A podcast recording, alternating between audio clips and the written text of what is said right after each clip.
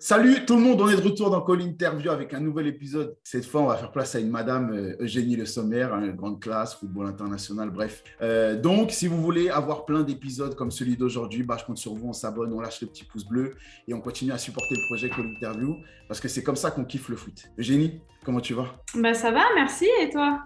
Ça va au top. T'es rayonnante. Je ne sais pas si c'est les États-Unis ou si t'es comme ça dans la vie de tous les jours, mais t'es, les... rayonnante. Ça va? Ouais, bah écoute, euh, tant mieux. Non, je me sens bien. Après, euh, tant mieux si ça se voit. En tout cas. Ouais, ça se voit. Ça se voit. Euh, on va rentrer dans le vif du sujet. On va parler un peu de ton actu parce que, comme on l'a dit, tu reviens des États-Unis. Tu as pu jouer quand même avec l'OL depuis ton retour. Ouais. Comment ça se comment ça se passe le retour à la maison? On reprend les habitudes. Comment ça se passe? Ouais, c'est ça. Bah, au début, tu... enfin, je ne savais pas trop comment ça allait se passer, si j'allais être perdue ou pas, mais en même temps, euh... j'arrive dans... je ne suis pas nouvelle en fait, parce que je connais le club, je connais les coéquipières, il y a quelques nouvelles et quelques nouveaux dans le staff, mais euh, globalement, c'est quasiment pareil. Et en fait, tu retrouves vite tes habitudes, tes repères. Donc voilà, contente aussi de rentrer chez moi, très, très contente d'être revenue et, euh, et, tout se passe bien. Comme je disais, j'ai vite pris mes mes repères et retrouver mes repères. Donc euh, voilà. Tout le monde dit que depuis deux ans, on a des saisons un peu compliquées. Tu sais, à rallonge avec euh, le Covid qui a tout stoppé, puis finalement on reprend. Enfin bref. Toi, en fait, tu as fait presque trois saisons en une euh, avec le fait d'être parti aux, États-Unis. On va dire que tu es dans le cours de ta troisième saison en une saison. Comment on vit ça? Comment tu tiens le coup? Psychologiquement, mentalement Comment tu fais? C'est déjà éprouvant une saison. Bon, honnêtement, je, je, me pose encore la question comment j'ai fait? Parce que tous les jours, tu t'entraînes, voilà, non-stop. En fait, je pense que tu es dans un cercle où tu ne te poses pas la question, tu enchaînes, tu enchaînes les entraînements, tu enchaînes les matchs. Et malgré ce qu'on peut dire, quand il y a eu le Covid, en fait, nous, on s'entraînait comme des, comme des folles chez nous parce qu'on ne savait pas quand la saison allait reprendre. Et si on nous hmm. disait euh, la semaine prochaine, ta match, surtout que c'était des grosses échéances parce qu'il y avait le Final 8 et la demi-finale et finale de Coupe de France, hmm. on ne savait pas quand est-ce que ça allait reprendre et on n'avait aucune info. Donc, en fait, on s'entraînait comme si on allait jouer le match la semaine d'après. Donc, du coup, tu es obligé de t'entraîner dur et euh, tu n'as pas de place. À... Tu prends pas une semaine comme ça. Donc, je, me suis, pendant le confinement, je me suis entraînée tous les jours. Et donc, du coup, bah, depuis, euh, on va dire, depuis la dernière pause, c'était en juillet 2019. Et jusqu'à là, en novembre dernier, euh, on n'a quasiment pas eu de pause. Parce qu'après le Covid, on a eu 15 jours, mais on, enfin, on avait 15 jours de vacances quand il y a eu le déconfinement. Mhm. Mais en fait, on est rentré euh, chacune dans nos familles et on s'entraînait quand même. Donc, c'était n'était pas vraiment une pause. Pas eu le temps de souffler. Même s'il y a les vacances de Noël, c'est pareil. Tu as un programme à suivre. Donc, euh, vraiment couper, couper, c'était la première fois depuis, je sais pas, peut-être 5 ans que je coupais plus que, plus que 3 semaines. Quand je dis, quand je dis que c'était long, c'est vrai que c'était long. Il y a eu Covid et tout. Mais pour toi, euh, il y a quand même eu ce départ aux États-Unis euh, qui chamboule un peu tout, dans le sens où quand les autres ont eu euh, leur, pause, leur pause estivale, euh, toi non. Toi, en fait, tu repris, as repris avec les États-Unis, donc en plus avec tout ce que ça demande, c'est-à-dire l'acclimatation à un nouvel environnement, en plus un environnement culturel différent, mais aussi footballistiquement parlant. C'est autre chose le foot, le soccer aux États-Unis comparé à ce que tu peux vivre en France où l'adversité, elle est quand même, avec tout le respect que j'ai pour le championnat de France, un peu, un peu plus élevé, on va dire. Euh, est-ce que le fait d'avoir été aux États-Unis et que tu aies connu ce, ce, changement d'environnement, est-ce que ça, ça t'a servi d'air frais pour euh, justement garder la motivation et pas être, pas être émoussé euh, mentalement notamment? Ouais, sûrement, sûrement. Après, je, je, le savais, quand j'ai signé là-bas, je savais que bah, j'allais pas avoir de coupure et que c'était hyper important parce que, bah, comme je disais, depuis, depuis juin 2020, on était sur les terrains.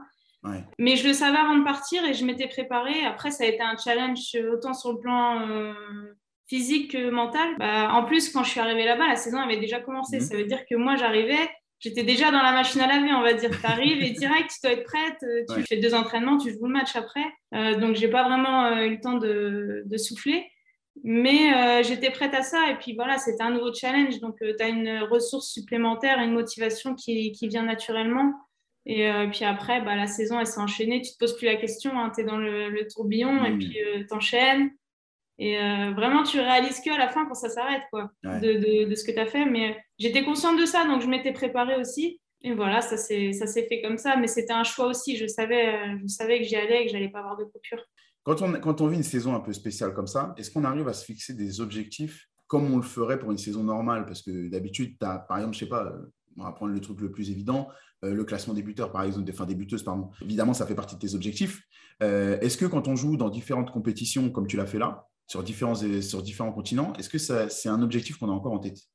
J'ai jamais été trop dans les objectifs de but ou je suis plus dans, dans l'objectif de me dire ok je vais être décisive mais ça peut être en but en passe mais ça peut être aussi dans le jeu et je sais que des fois j'ai marqué mais j'ai fait un, match de merde bah, je suis pas contente. Donc euh, j'ai aussi cette remise en question et je compte pas que les buts ou les passes décisives. J'essaie aussi d'avoir de la, la, constance dans, dans mon jeu. Et après, bah, pour répondre à ta question, c'est vrai que c'était particulier parce que quand je pars de l'OL, donc je vais dans un nouvel club, mais je sais aussi que la première partie de saison que les filles vont faire sans moi, ça va avoir un impact mm. pour moi euh, pour la suite. Donc euh, forcément que je suivais les résultats. Mais euh, après, j'étais vraiment focalisée à fond sur, sur les États-Unis et ma saison là-bas. Voilà, j'ai vraiment voulu vivre l'expérience à fond. Et voilà, c'était beaucoup de, temps de récupération. Enfin, je me suis vraiment consacrée au foot et il n'y a eu que des petits temps de pause où vraiment j'ai pu profiter là-bas. Mais sinon, c'était foot, foot, foot. Je rentrais chez moi, je me reposais. Et puis, bah, du coup, après, il y a eu les vacances. Donc, ça m'a permis de, de penser à autre chose. Et puis quand je suis arrivée euh, 1er janvier, enfin 2 janvier, bah, c'était euh, objectif OL à fond et euh, ça s'est fait naturellement finalement. On va en parler un petit peu de ce projet États-Unis parce que je veux savoir comment c'est né, comment c'est né dans ta tête. L'idée, parce que ça te trottait dans l'esprit depuis un moment, de connaître autre chose dans ta carrière pendant que tu es encore au top, plutôt que de rester fidèle à l'OL, même si c'est très beau, même si c'est le club, un des clubs phares d'Europe, si ce n'est le club, mais surtout le club de France, on va dire, sans offense au PSG. Est-ce qu'il y avait ce besoin-là de connaître autre chose? Euh, oui, quelque part, j'ai, en fait, je me suis toujours dit que ça pourrait être cool de vivre euh, autre chose à l'étranger. Et, mais même quand je suis arrivée à l'OL, tu sais pas de quoi ton avenir il est fait. La première fois, j'ai signé trois ans, mais je me projetais pas sur euh, me dire je vais rester dix ans. En fait, pour moi, déjà, il fallait que je reste les trois ans, que je performe, et puis qu'après, le club veuille me faire re-signer, que moi, j'ai envie de re-signer. Et au final, quand tu te dis oui, ça fait 11 ans que tu es là, mais ça s'est pas fait comme ça, tu vois. C'est au fur et à mesure, tu, tu re-signes, tu re-signes, mais au départ, tu signes pas pour, pour autant de temps. Euh, mais après, ouais, j'ai. Et je pense que j'avais cette idée depuis toujours. Je me disais, j'avais l'histoire forcément de, Marinette qui, qui, était partie et c'était la première à, partir aux États-Unis dans un championnat. C'était la première française en fait à être professionnelle et à vivre euh, du foot. Mhm. Donc euh, c'est plus ça qui me faisait rêver que ce soit mon métier.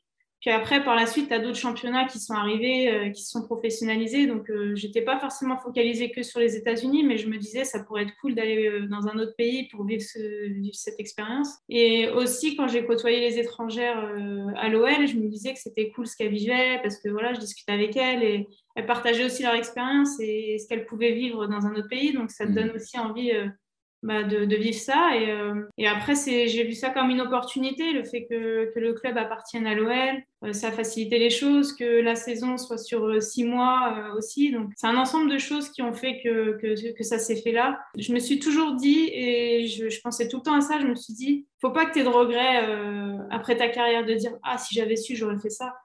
Et du coup, je me suis dit, j'étais quasiment sûre que si je le faisais pas, j'allais me le dire. J'allais me dire, ouais, tu avais eu la possibilité et tu l'as pas fait et ça aurait été un regret en fait. Hmm. Et du coup, euh, c'est pour ça que je me suis lancée dans l'aventure.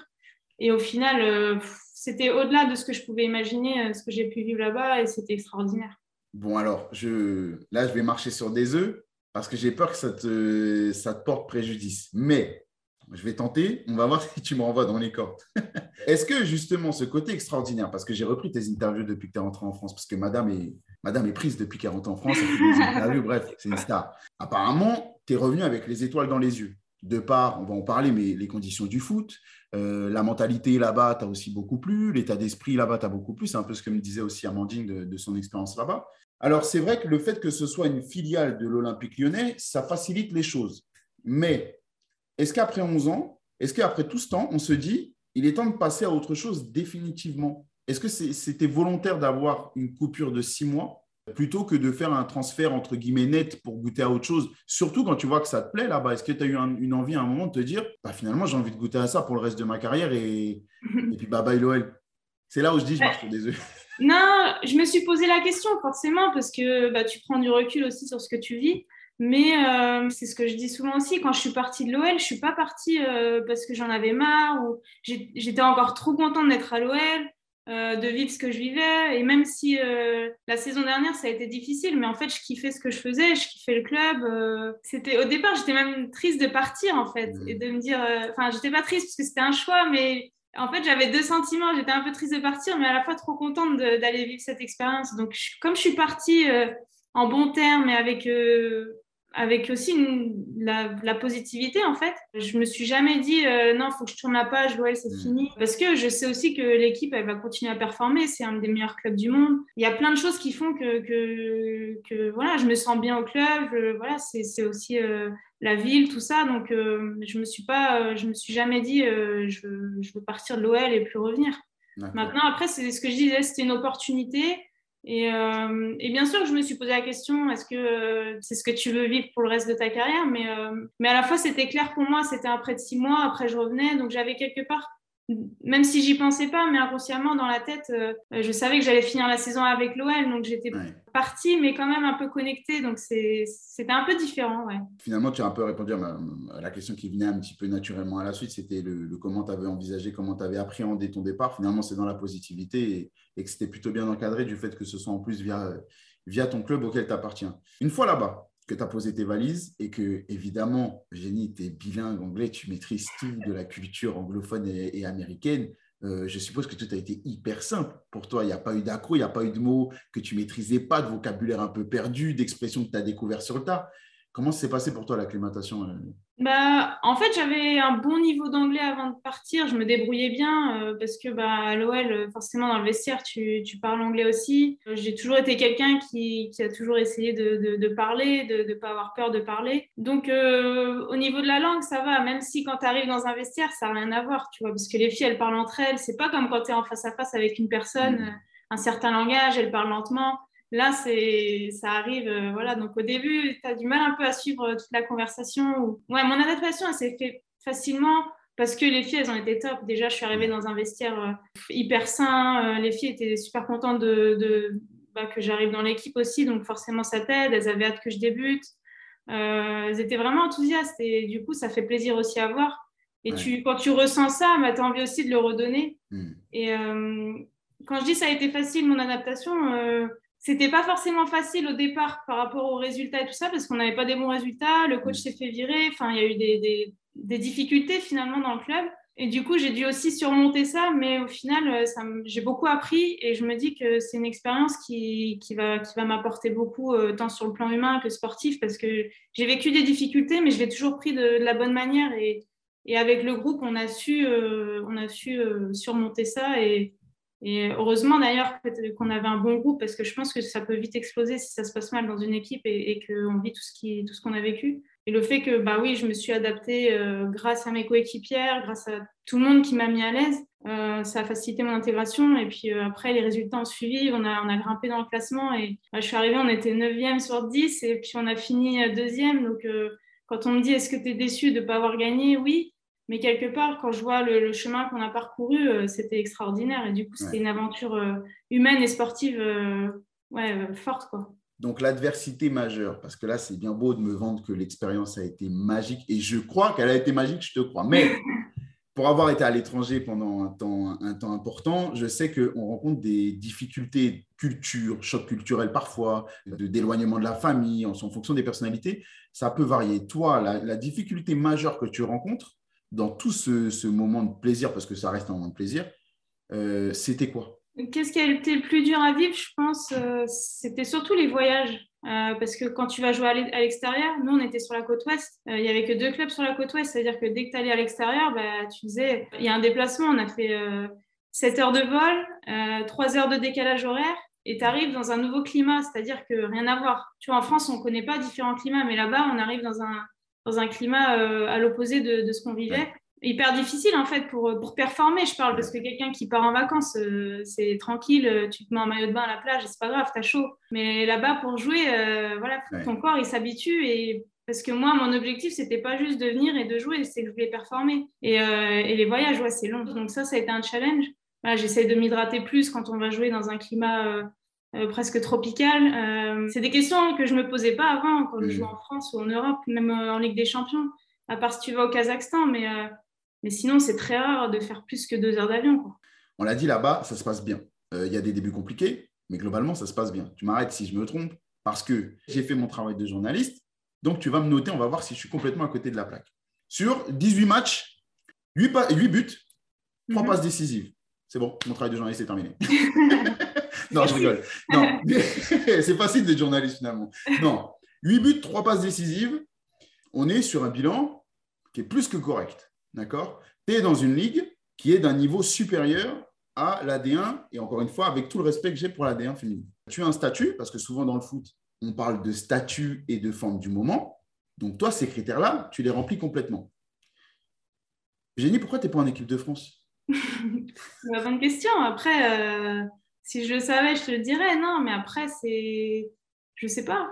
Je ne sais pas, c'est pas moi qu'il faut poser la question. Mais euh, après, moi, je suis restée vraiment focalisée sur, euh, sur ce que je pouvais maîtriser et le foot. Et euh, j'ai essayé bah, de, de, de, me dire, bah, voilà, donne le, meilleur sur le terrain. Et puis, bah, euh, si tu y es, tant mieux. Si tu n'y es pas, bah, tu n'auras pas de regret à avoir sur ce que tu as donné sur le terrain, ce que tu as fait.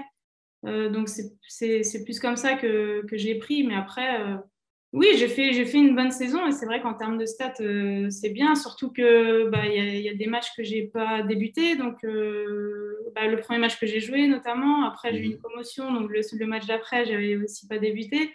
Non, je voulais vraiment euh, aussi avoir un impact sur mon équipe et, et mon objectif, c'était vraiment de gagner le championnat. Donc, même quand on est neuvième au tout début, pour moi, je vois, je vois le haut du tableau et je me dis, on va y arriver. Et c'est pas passé loin, mais, mais j'avais vraiment cette ambition et peut-être qu'on m'a pris pour une folle au début, mais, euh, mais je voulais vraiment réussir. C'est pour ça que quand je dis j'ai mis toutes les chances de mon côté, c'est que chaque jour à l'entraînement, bah, je me mettais des exigences pour, euh, être la meilleure possible. Et euh, tu es international, les gens savent que tu as gagné beaucoup la Ligue des Champions, tout ça. Donc j'avais aussi quelque part un nom et, et, et, je voulais pas non plus te décevoir parce que tes coéquipières, elles attendent de toi que tu sois performante aussi. Hmm. La conclusion, c'est que ton bilan euh, américain, il est ultra positif. Il manque le titre, mais il est ultra positif. Donc, on est resté sur le je ne sais pas pourquoi je ne suis pas en équipe de France. J'ai eu la chance. Attends, je vais faire mon lot parce que si elle voit cet épisode, elle va prendre la grosse tête et tout ça. Et elle n'a pas besoin de ça. D'accord? On va la protéger. J'ai rencontré par hasard Amandine Henry. Je ne sais pas si tu connais la joueuse. C'est une petite joueuse du championnat de France. On sait qu'elle a été, elle a été hyper, hyper ouverte sur la façon dont elle a vécu les choses. Euh, je ne vais pas te mettre dans la sauce, euh, ce n'est pas le but. Mais elle a parlé de souffrance, elle a parlé d'incompréhension, de, elle a parlé à un moment de colère. Et maintenant, elle, est dans, elle était dans une étape, au moment où je l'ai rencontrée, presque d'acceptation. C'est-à-dire qu'elle fait le maximum, comme toi, c'est un peu le même discours que toi. Elle fait le maximum. Et puis, bah, vient qui pourra. Euh, si je suis appelé, je suis appelé. Si je suis pas appelé, au moins, je n'aurai pas de regret, j'aurais fait mon maximum. Tu es dans quelle phase, toi? Est-ce que tu es passé par ces phases-là déjà? D'incompréhension, de, colère, de, tout ça Est-ce que tu peux m'en parler? Et aujourd'hui, tu es dans quelle phase exactement? Bah, Au début, j'étais plus dans la déception, forcément, parce que quand euh, la liste sort, tu as envie d'y voir ton nom. Donc j'étais plus déçue de ne pas y être. Mais euh, le fait d'être aux États-Unis, d'être loin et tout, ça m'a quelque part aidé à surmonter mhm. l'épreuve, on va dire. Et, euh, et, puis je me suis, je me suis donné à fond là-bas. Je me suis dit, bah, et aucun regret là-bas. Et, et euh, c'est pour ça, quand je dis que j'ai voulu faire une bonne saison, euh, bah, c'était ça en fait. Et, euh, Enfin, c'est pas quelque chose que je maîtrise. Donc après, moi, je donne le maximum sur le terrain et puis après, on verra ce qu'il adviendra. Mais donc, je suis un peu, un peu dans le même état d'esprit. Est-ce que là-bas, tu as eu des échanges? Est-ce que, parce que souvent, on dit que tu sais discuter de, de situations qui sont un peu bloqués euh, dans le même environnement, parfois on tourne en rond. Est-ce que le fait d'avoir été là-bas avec des joueuses qui vivent des choses différentes, avec des joueuses qui ont un état d'esprit, une culture différente, est-ce que ça t'a apporté quelque chose par rapport à la situation dans laquelle tu es aujourd'hui, que tu maîtrises pas, comme tu dis, et que tu comprends pas forcément, vu que tu as a priori, toujours pas d'explication, si je ne me trompe pas. Euh, oui, comme je disais, je pense que ça m'a aidé d'être là-bas. Et c'est vrai que de voir un environnement différent aussi, de côtoyer des, joueuses différentes euh, qui sont loin aussi de la France. Et au final, euh, bah, elles m'ont beaucoup soutenue. Parce que la, première fois que, je n'ai pas été sélectionnée, c'est sûr qu'elles m'ont demandé mais pourquoi, etc. Enfin, elles étaient aussi curieuses de, ça. Elles étaient étonnées. Mais j'ai senti aussi qu'elles étaient derrière moi et qu'elles voulaient, aussi m'aider. Voulaient que, je réussisse. Donc, euh, je pense que l'état d'esprit de, notre équipe, c'était ça et, ça m'a fait du bien. Quand on, énumère tout ce que tu as déjà réussi, est-ce que ça manque vraiment de ne pas être en équipe de France? Quand on a vécu tout ça, qu'on a déjà connu l'équipe de France et qu'on a tout ce que tu as réussi dans ta carrière, ça manque vraiment au quotidien de ne pas y aller? Oui, oui, ça manque parce que bah, en fait, c'était dans, dans, ma carrière en fait et, bah, et aussi à chaque, euh, chaque mois, tu as les rassemblements et puis tu vois les autres. Euh, moi, j'étais dans une, équipe euh, vraiment internationale, donc il y avait beaucoup de nationalités, donc elles partaient toutes en sélection.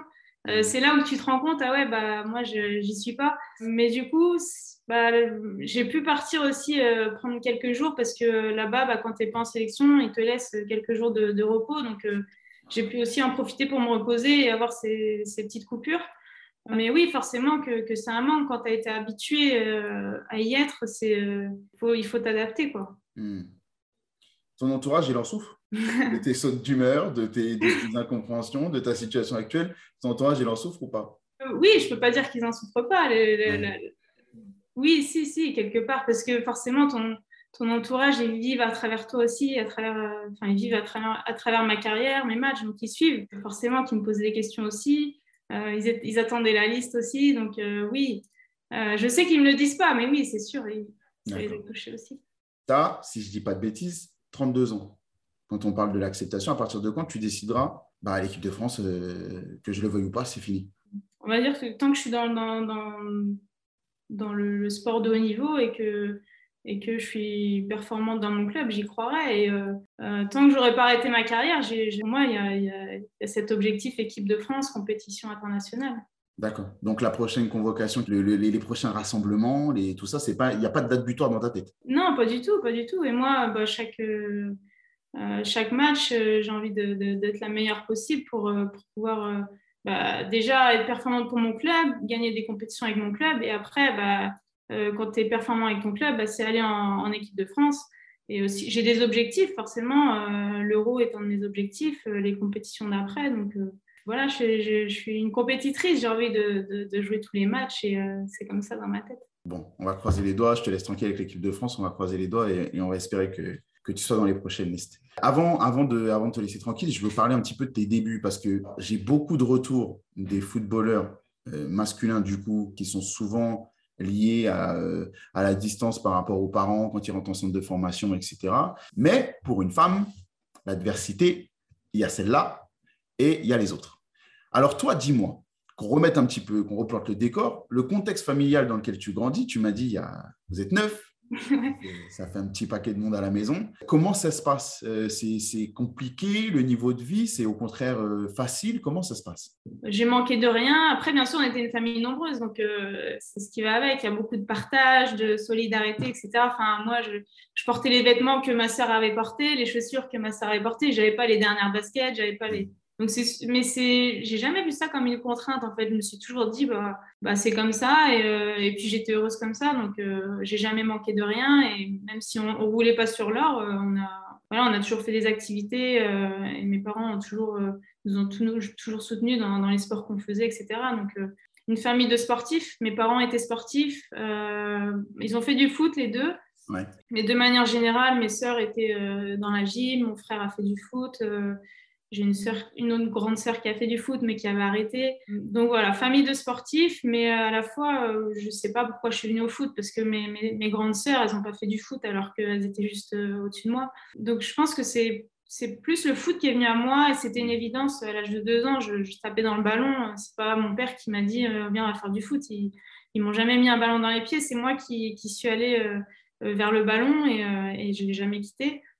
mais par contre à partir du moment où ils m'ont inscrite en club, après, euh, parce qu'au début, forcément, ils ne voulaient pas. Ma mère avait joué au foot et euh, bah, elle n'avait pas forcément bien vécu euh, à son époque d'être une joueuse de foot parce que c'était c'était les moqueries, c'était ouais, c'était des difficultés en plus dans la vie. Et en fait, elle voulait pas que, que j'arrive dans la vie et puis que je me mette une contrainte supplémentaire. Et, mmh. Donc, elle voulait pas que, que, que je vive ça. Donc elle m'a dit tu vas faire du judo. Et bah, moi j'ai dit ok même si le foot c'était encore là hein. et, euh, et, elle m'a inscrite au judo. Ça se passait super bien. Je kiffais ça. Enfin vraiment j'adorais ça. Alors qu'à la base je voulais pas forcément en faire.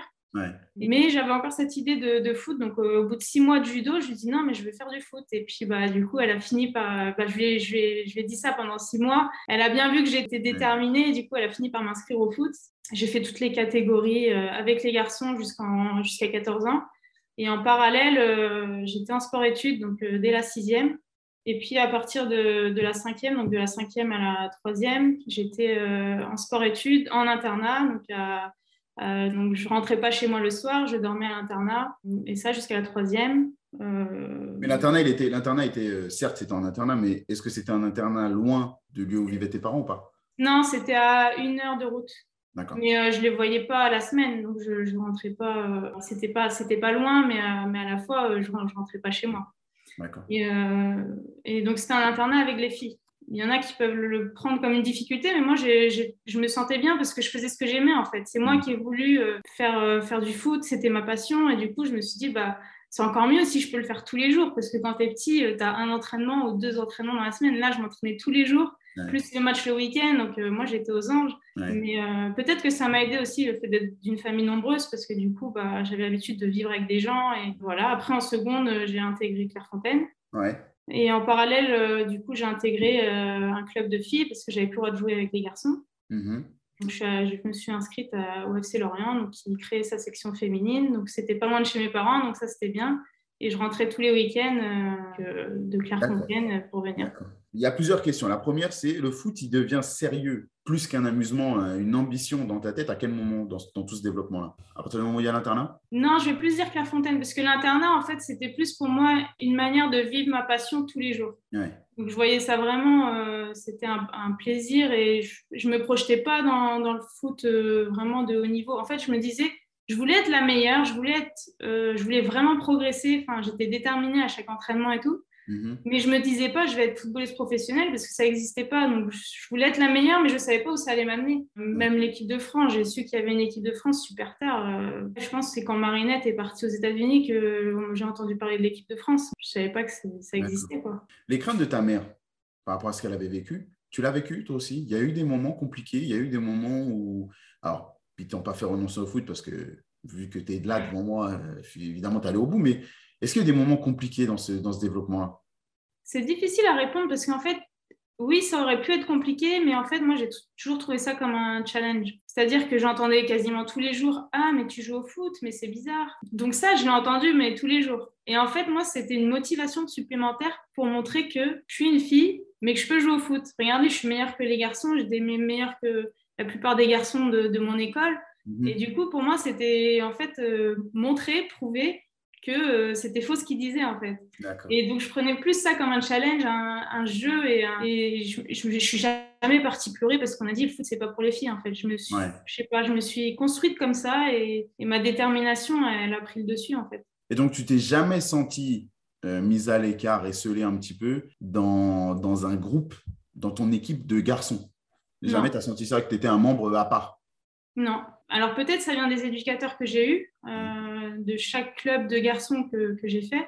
bah, le premier entraînement, c'est toujours un peu. Euh, mm. parce que les garçons aussi, et je leur en veux pas, le premier entraînement, ils disent Ah, il y a une fille. Eux, ils n'ont ils ont jamais joué avec une fille. c'est toujours marrant parce que bah, ils sont là, ils m'observent. Après, j'avais la chance forcément d'avoir un bon niveau parce que quand je dis ça, je connais aussi plein de filles qui n'avaient pas un bon niveau et du coup, bah, ça te fait lâcher parce que tu, tu vois que les garçons, ils n'ont pas envie de jouer avec toi. Euh, moi, ça m'a beaucoup aidé le fait que j'avais un bon niveau, c'est sûr. Peut-être que mes éducateurs, ont, enfin, ils ont été toujours bienveillants, ils ont, ils ont toujours fait en sorte que je sois acceptée euh, par les garçons, enfin dans, le respect bien sûr, mais euh, sans en faire trop ni pas assez en fait. Et ils, m'ont toujours bien intégrée. Et ouais, à la fin, parce que quand je jouais contre les adversaires, bah, forcément ils disaient ah ils ont une fille, ils vont perdre, c'est bon, on va gagner les gars et tout. Et puis les gars de mon équipe, du coup, ils étaient là non non mais vous allez voir ce qu'elle va faire la fille et tout. Et puis bah, à la fin du match, quand ils me serraient la main, bah, du coup ils avaient beaucoup plus de respect et, ils étaient euh, ouais ils étaient admiratifs de ce que j'avais pu faire sur le terrain. Donc ça fait changer les mentalités, mine de rien. Mais euh, j'ai toujours dit que je leur en veux pas parce que c'était nouveau pour eux aussi, que ce soit pour mes coéquipiers ou mes, mes adversaires. Mais, euh, hmm. mais dans l'ensemble, ça s'est toujours très très bien passé dans, dans les clubs où j'ai pu aller.